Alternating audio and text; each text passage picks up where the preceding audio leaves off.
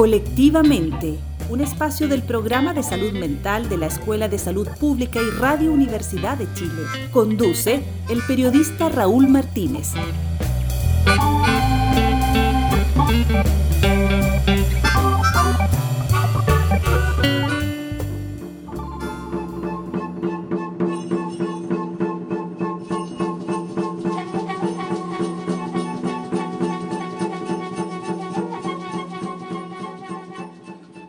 De la batalla, Caupolicán y su grupo se replegaron hacia una quebrada. Los españoles que los seguían contaban con el apoyo de un indígena que delató la posición del guerrero, amenazado de ser ejecutado si sus datos resultaban ser falsos.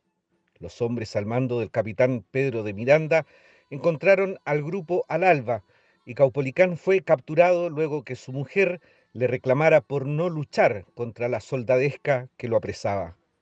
El 27 de junio de 1558, el joven guerrero era subido a una tarima en la plaza de Cañete. Sin mostrar un rictus de dolor, Caupolicán se sentó en la picana, muriendo frente a la multitud que observaba.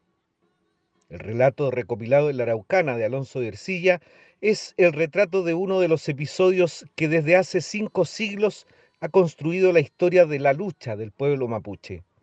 A lo largo de las décadas, otros se han sumado a la lista de huechafes, como se les denomina en su lengua materna a los guerreros, asesinados en diferentes circunstancias en su lucha por el respeto de su espacio vital, de su cosmovisión, de su cultura, de su historia. Preguntamos al médico psiquiatra del programa de salud mental de la Escuela de Salud Pública de la Universidad de Chile, Carlos Madariaga, cómo esta historia golpea a la sociedad mapuche. Todo el conflicto que está vigente hoy día en la, zona de la Araucanía tiene que ver con, la relación entre lo que queda de las comunidades indígenas eh, en, los territorios, digamos, en, las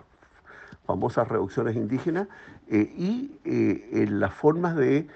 producción industrializada del campo en los modelos de desarrollo agropecuario actualmente vigentes en la zona y que corresponden a la fase neoliberal de la explotación del campo. Entonces, esos son eh, elementos que llevan también a condiciones de existencia que se montan por sobre todo lo que es el daño biológico y el daño psíquico eh, a nivel de las personas. En suma, lo que les quiero señalar es que se trata de un impacto multisistémico, que es socio-psico-biológico, que afecta los aspectos sociales, como les he señalado, los psicológicos y los biológicos sobre los cuerpos, que siempre tiene características muy particulares en cada persona afectada y que eso tiene que ver con las singularidades de cada una de ellas. No existen dos experiencias de sufrimiento que sean idénticas, aunque se haya participado en experiencias traumáticas, en una misma experiencia traumática, dos personas de características eh, individuales más o menos semejantes. Siempre, siempre aparece la singularidad, la unicidad de esta experiencia en términos de que eh, eh, hay matices entre un sujeto y otro y eso obliga a que las formas de intervención y los procesos reparatorios tienen que estar ajustados a esas realidades individuales, lo que otorga evidentemente un nivel de complejidad importante eh, a, este, a este proceso. ¿no? Por otra parte, el daño descrito recién en el plano individual también se, proyecta al sujeto ya no individual, sino que a nivel del sujeto social, a nivel de la comunidad indígena, a nivel de, de, sectores importantes de población que, en los cuales se representa a sí mismo eh, el pueblo mapuche, donde la afectación aquí del daño en tanto sujeto social se proyecta ya no solo a nivel del individuo mismo, sino que además a nivel de la propia familia. Por ejemplo, el compartir duelos colectivos, que no es fácil eh, eh, eh, como proceso interno dentro de un sistema familiar, el debilitamiento del proyecto histórico vital del grupo familiar, es decir, para dónde iba esta familia antes y después de los eventos traumáticos, cómo marcan y cómo producen quiebres biográficos importantes a nivel del devenir de la vida familiar, de las metas, de los proyectos que se, que se desplegó cuando cae sobre ellas una experiencia de traumatización de características extremas como de las que estamos hablando nosotros a propósito del conflicto mapuche actual y pasado, ¿no es? La reproducción interna de estilos y conductas violentas, que es otra forma también de apropiación patológica de los estilos de funcionamiento de la sociedad en general, quedan algunos de estos estilos atrapados y, producen también un efecto sobre formas eh, eh, inadecuadas, impropias y dañinas de, las relaciones intrafamiliares. Daños, por lo tanto, en las relaciones vinculares y de afecto entre los miembros de la familia, etc. O sea que hay un impacto en la familia indiscutiblemente y que es complejo. Un ejemplo de este daño y de las dificultades de, reparación que tiene es el daño transgeneracional, ¿no es cierto? El cómo el, cómo el daño, cómo la carga tanática, la carga de, muerte simbólica que traen las experiencias traumáticas se, se disponen a viajar a través de las generaciones y a través del tiempo, a la segunda, a la tercera, a la cuarta generación, generando una estela de nuevas formas de expresión, de formas novedosas de manifestación del trauma original, que se modifican y que eh, se traducen en, expresiones sintomáticas o expresiones de sufrimiento que no revelan directamente una relación de causalidad con los hechos, con los hechos primigenios, con las primeras experiencias traumáticas, y que hay que descubrirla. ¿Y cómo se descubre? Dentro de procesos terapéuticos intensos, profundos y muchas veces prolongados.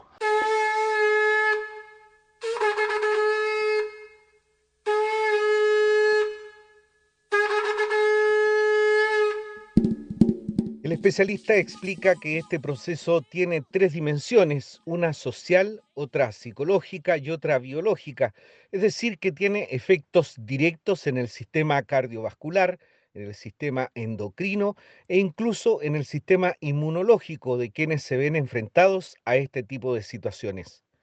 ¿Cómo enfrentan, doctor Madariaga, estos procesos de sanación en la cosmovisión mapuche? En el plano específico de las comunidades mapuche y miembros del mundo indígena que, han sido violentados, los duelos, las formas de padecimiento, la interpretación de dichos daños y las formas de sanación de los mismos está ligado a la composición mapuche, a la forma como se entiende en su cultura la enfermedad, el sufrimiento y la muerte, que no es la misma que, que tenemos quienes estamos viviendo estas experiencias desde el mundo occidental, influido, ¿no cierto?, por toda una visión cultural eh, judío-cristiana occidental. Aquí hay otros matices muy, muy importantes y hay una diversidad, hay una, hay una cierta heterogeneidad también al interior del mundo mapuche respecto de distintas visiones de estos procesos y que quienes intervenimos desde salud, para ayudar en los procesos de sanación debemos conocer. Esto produce un desafío para los equipos de salud de la institución del Estado en términos de trabajar la reparación de la salud desde una perspectiva de lo que llamamos la interculturalidad en salud,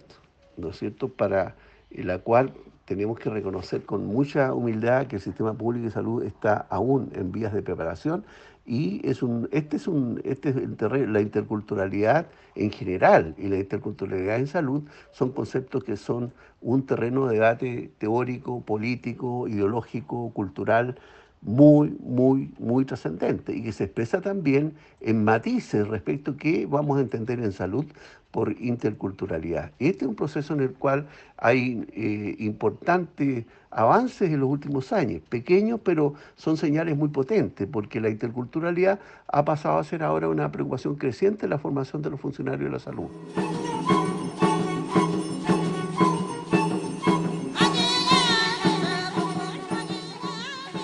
En los últimos meses, el gobierno ha ordenado el despliegue de fuerzas militares en la denominada macro zona sur, infantes de marina preparados para la guerra regular y no para el tratamiento de la población civil. Preguntamos a la doctora en antropología médica de la Universidad de Arizona y profesora asociada de la Escuela de Salud Pública de la Universidad de Chile, Ana María Ollarse, cómo se afecta esa relación con esta respuesta que da el Estado a sus demandas territoriales e históricas del pueblo mapuche? La cosmovisión mapuche es diferente a la occidental y en ese sentido para los, para los pueblos indígenas en general y para los mapuches en particular, eh, la naturaleza o lo que ellos llaman el litrofilmo en está todo, en la naturaleza está todo vivo. Eso significa que el ser humano eh, pertenece a la naturaleza y no la naturaleza al ser humano y la naturaleza está tan viva como los seres humanos. Desde ese punto de vista, eh, el che, la persona, la gente, que es un concepto colectivo, se relaciona con las fuerzas de la naturaleza y las fuerzas de la naturaleza eh, todas tienen un yen, un dueño. Y por supuesto, esa manera de entender la tierra, el territorio y la territorialidad, es decir, la forma de habitar y significar un territorio, está en la base de las demandas territoriales, eh, en este caso particular mapuche. Hay que pensar que em, los mapuches perdieron eh, casi el 80% de su territorio en los primeros 100 años de, em, digamos, de la erradicación y eso afectó de manera considerable sus condiciones de vida, o sea, prácticamente desarmó su estructura social basada en el parentesco y las reducciones que se instauraron a fines del siglo XIX eh, y principios del XX fueron la manera en que el Estado castigó el último levantamiento mapuche y consolidó la ocupación de la Araucanía. Esto, por supuesto, eh, fue encerrando a los mapuches en sus eh, reducciones, la, la, gente siguió reproduciéndose, las familias creciendo, pero ya el jefe no tenía tierras que asignar, ya fue perdiendo el lonco su autoridad política y por supuesto eh, la presión demográfica sobre la tierra fue tal que empezó una gran migración hacia las ciudades que se mantiene hasta el día de hoy. Eh, el territorio está en la base de las demandas de los pueblos mapuche por su sobrevivencia y ahora al territorio se agrega además la demanda por el agua, porque con la invasión de las forestales, en estos momentos, gran parte de los territorios mapuches tampoco tiene acceso al agua. Por lo tanto, la demanda ahora es por territorios y por agua. Eh, y la falta de agua, que es una, digamos, un elemento básico, por supuesto, para un pueblo que además tiene, que tiene una economía de subsistencia, la falta de agua se debe principalmente a la expansión forestal producto del modelo neoliberal que se em, eh, y fue imponiendo durante la dictadura y que de alguna manera se mantuvo durante los gobiernos posteriores de la concertación. En las últimas décadas son varios los casos de jóvenes mapuche muertos a manos de funcionarios policiales. ¿Cómo asumen desde la cultura mapuche estas pérdidas? ¿Cómo se asumen desde la cultura mapuche estas pérdidas? Yo no podría contestar esa pregunta, pero sí puedo decir que el movimiento mapuche tiene asumido que de alguna manera esto es una, eh, podríamos decir, una guerra de bajo perfil o es una eh, lucha por la sobrevivencia y la vida, por el agua, por la naturaleza, por la reproducción de su propia cultura, de la cual ellos, o en la cual ellos no van a, eh, que no van a abandonar. Y desde ese punto de vista, em, ellos están dispuestos incluso a dar la vida para eh, seguir eh, dándole vida a las generaciones que vienen. Y cuando hablo de vida, estoy incluyendo los bosques, las corrientes de agua, las cascadas y todos aquellos lugares que son habitados por fuerzas Em, que pueblan los mundos indígenas, en este caso particular el mundo mapuche, que son necesarias también para su, para su sobrevivencia y que les dan mucha energía, mucho nehuen en este movimiento por mantener la vida y por mantener el medio ambiente que tiene el pueblo mapuche. Ana María, ¿cómo es el proceso de la muerte y el duelo en la mirada del pueblo mapuche? Eh, respecto a cómo es el proceso de la muerte y el duelo, en general la muerte, si se ocurre a una edad anciana, se acepta como parte del proceso natural de la vida. Eh, la gente se va a la Mapu, que es otra dimensión del, del mundo mapuche, y desde esa, desde esa dimensión también viene a visitar a los vivos, eh, vienen los sueños, en los peuma, eh, y viene y de alguna manera interactúa con los vivos, les da consejo, em, los sigue guiando y de alguna manera los vivos están igualmente eh, siempre siguiendo los consejos de los que han partido, de los que han partido antes, que son las personas que han fallecido desde nuestro punto de vista,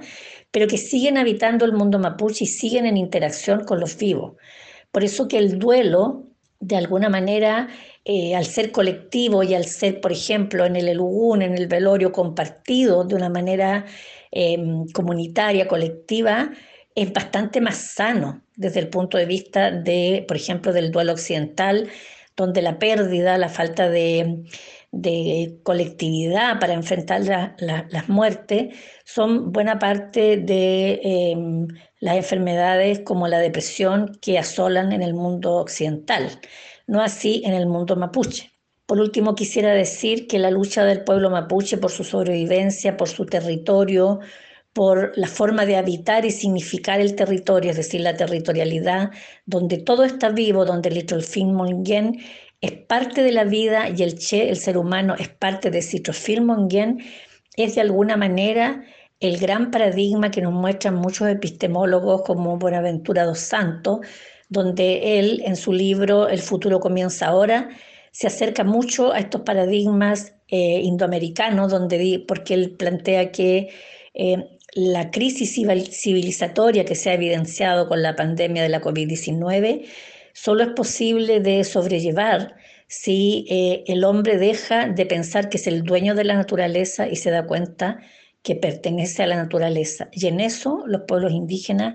nos llevan eh, muy adelantado el camino de la comprensión del papel del ser humano en el medio ambiente.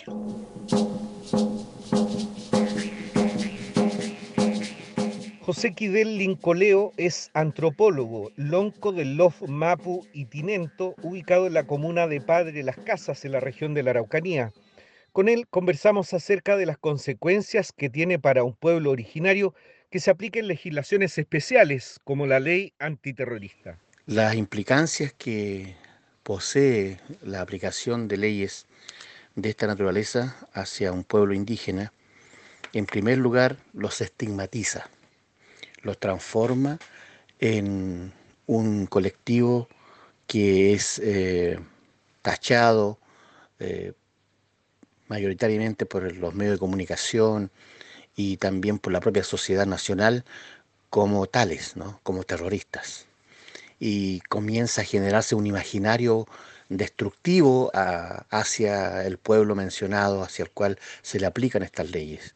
Ha pasado anteriormente con, estas estigmatizaciones, en Chile por lo menos cuando se intenta ocupar el territorio de Arauco, cuando eh, las primeras manifestaciones de, odio, de, generar un enemigo interno, eh, a partir del año 1860, en la editorial del diario El Mercurio, comienza a generarse todo un,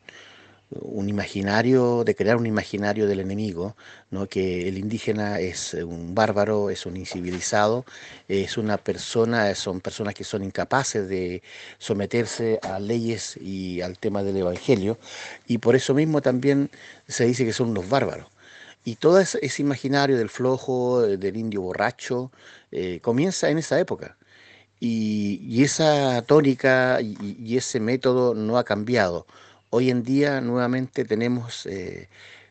las nuevas estigmatizaciones que son de terrorista y además este del tema del narcotraficante. No son gratuitas, no son inocentes estas categorizaciones pues eh, tienen como objetivo generar un, eh, imaginario eh, concreto hacia un determinado conglomerado, en este caso hacia el pueblo mapuche. En diferentes oportunidades se ha conocido de niños con impactos de perdigones disparados por funcionarios de carabineros, golpeados Incluso uno fue amenazado hace años atrás de ser lanzado desde un helicóptero policial si no identificaba a los líderes de su comunidad. Preguntamos a José Quidel, en el caso de la infancia, el ver sus comunidades y su cultura asediada, ¿genera un conflicto frente a un Estado que reprime y no dialoga? Evidentemente, para la infancia mapuche en este caso, observar que existe una eh, represión, un asedio eh, permanente a las familias, a las casas, a las viviendas, eh, y también a, nivel colectivo, ¿no? Existe una estigmatización. Nuestros hijos van a las escuelas y en las escuelas también esto es tema entre los niños, también con los profesores. Se genera toda una estigmatización, se genera un daño hacia los niños porque van creando una mentalidad y van creando, eh, eh, van viendo, ¿no? van imaginando a este Estado como una entidad represora que prohíbe, que coarta, que controla, que castiga a sus padres, ¿no? que los persigue y, se va creando una, idea de, un Estado bastante también controlador y, perseguidor de, su cultura. Entonces, eh, hay un tema complejo, hay un tema eh, difícil de poder también poder eh, subsanar, ¿no? porque todo el aparato policial que está presente permanentemente en las comunidades ya no es, no es visto como un como una gente que, ayude, sino que una, como una gente que, reprime, que controla, que castiga, que persigue. ¿No? Eh, ya no se percibe como una autoridad, sino se percibe como agentes eh, represores. Y, finalmente también el aparato estatal eh, se hace presente, la única forma que el Estado se hace presente en las comunidades es para castigar no hay otra presencia en que pueda generar también como una empatía con, las minorías o con los pueblos indígenas. Entonces, eh, obviamente en la infancia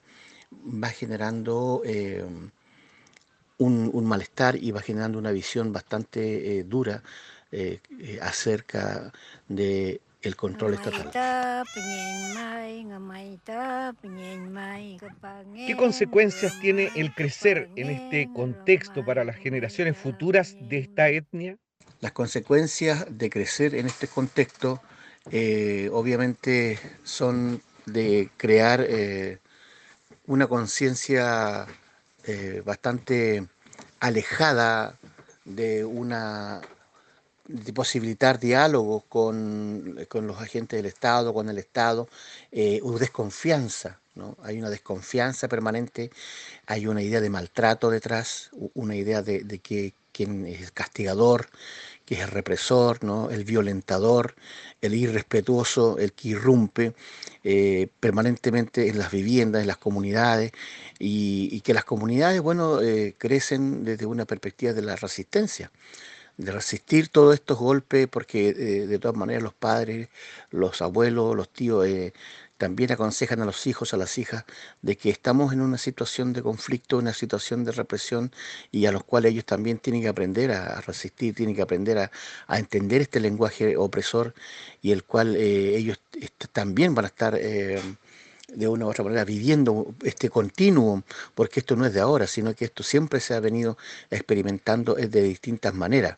Eh, el Estado nunca se ha hecho presente de una manera dialógica, de una manera empática con las comunidades, con, con los distintos sectores, sino siempre desde una manera de, castigar, de controlar, de discriminar, ¿no? de extorsionar a, las comunidades, a las familias, de castigar, de reducir sus tierras. Entonces eh, no, va a cambiar ese imaginario, ¿no? No ha cambiado, porque no ha cambiado tampoco el proceder,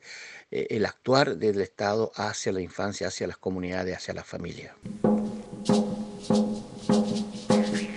Volvemos con el médico psiquiatra Carlos Madariaga para comentar sobre la mirada que desde la perspectiva de la salud se debe abordar para superar estos conflictos. La crisis social obviamente que ha agravado en el mundo mapuche la carga traumática que está acumulada históricamente de los tiempos de la invasión española y la colonia y que fue constante durante todo el periodo posterior de conformación del Estado-Nación chileno. Aquí no ha habido respiro, digamos, para el pueblo mapuche y para sus comunidades en términos de eh, eh, lo que significa el soportar, el sobrellevar y sobrevivir a la violencia eh, terrorista de Estado, ¿no es cierto?, que se expresa, ¿no es cierto?, en la violencia extrema aplicada al campo de la política como estrategias de dominación y de control social. El trauma que, que afecta al pueblo mapuche no se inaugura, por lo tanto, el 11 de septiembre de 1973 ni tampoco el 18 de octubre del 2019. Viene caminando por siglos, con episodios cíclicos de violencia desde los sucesivos gobiernos que cumplen esta tarea histórica de consolidar la dominación y el sometimiento del pueblo indígena a las clases sociales hegemónicas. Esto, esto es, una, es una perogrullada que es importante recordarla, digamos. En este escenario, en este escenario histórico es donde uno tiene que leer las condiciones actuales de eh, el, efecto que produce lo traumático a nivel de la salud de nuestros pueblos originarios, eh, eh, entre otras cosas, digamos, porque no es puramente la salud la que está afectada aquí, la salud es una expresión específica de una serie de otros daños que ha implicado la dominación de nuestros pueblos indígenas de, de este país. ¿no? El sufrimiento, la forma de enfermar y de morir en sus comunidades es consustancial a la porfiada batalla por impedir el reconocimiento de las aspiraciones centrales del pueblo, del pueblo mapuche. ¿Cuáles son esas? La recuperación de su territorio, su autonomía, la autodeterminación, la conformación como pueblo-nación. El estallido social actual tiene muchas vertientes la educación, la salud, las remuneraciones, los sistemas previsionales de los trabajadores, los problemas de género y diversidad sexual, etc. Un problema más es la cuestión de las demandas de los pueblos originarios. Todos estos procesos que muestran la crisis devastadora del neoliberalismo eh, eh, han caminado hacia un proceso de una interesante confluencia. Eso es lo que le da un valor muy grande eh, y confluyendo dónde, en este proceso constituyente, en el cual debe resolverse, en mi opinión, una nueva propuesta país, una nueva imaginación de sociedad que corrija estas injusticias y estas desigualdades, el neocolonialismo, etc. Yo lo estoy diciendo esto no desde un discurso político puro, sino desde un discurso político asociado a políticas salubristas, a las políticas de Estado en cuanto a salud, porque esto esto que yo les acabo de mencionar corresponde a lo que la OMS llama las determinantes sociales y las determinantes estructurales, o la salud eh, colectiva latinoamericana llama las determinaciones sociales del proceso, es decir, lo que llamamos las causas de las causas. Aquí están las verdaderas causas del proceso de, de padecimiento que tienen que tiene nuestro pueblo. Por lo tanto, entender esto, es poner un, piso desde donde uno tiene que mirar e imaginarse los, eh, los procesos de eh, trabajo de salud para tener efectos reparatorios sobre las víctimas de las violaciones a los derechos humanos y que son sujetos que pertenecen a nuestros pueblos originarios. El pueblo nación mapuche no es una pieza de museo o de los libros de historia donde se da cuenta de sus hazañas y la bravura de sus guerreros contra la colonización española. El pueblo mapuche tiene su expresión hoy y se espera que la futura constitución reconozca su autonomía y el reconocimiento del pueblo chileno que en medio de las movilizaciones sociales levantó su bandera como expresión de la lucha de todos, colectivamente. Queremos invitarlos a difundir este programa que puede encontrar en nuestro diario electrónico radio.uchile.cl y en la plataforma de Spotify en el canal de nuestra emisora. Los esperamos el próximo sábado a las 17 horas en el 102.5 FM Radio Universidad de Chile. Colectivamente es un espacio del programa de salud mental de la Escuela de Salud Pública y de Radio Universidad de Chile en el marco de su convenio institucional. Colectivamente es un espacio para abordar temas de salud mental en nuestro país y su objetivo es exclusivamente educativo y de difusión. Nos encontramos el próximo sábado a las 17 horas en el 102.5 FM.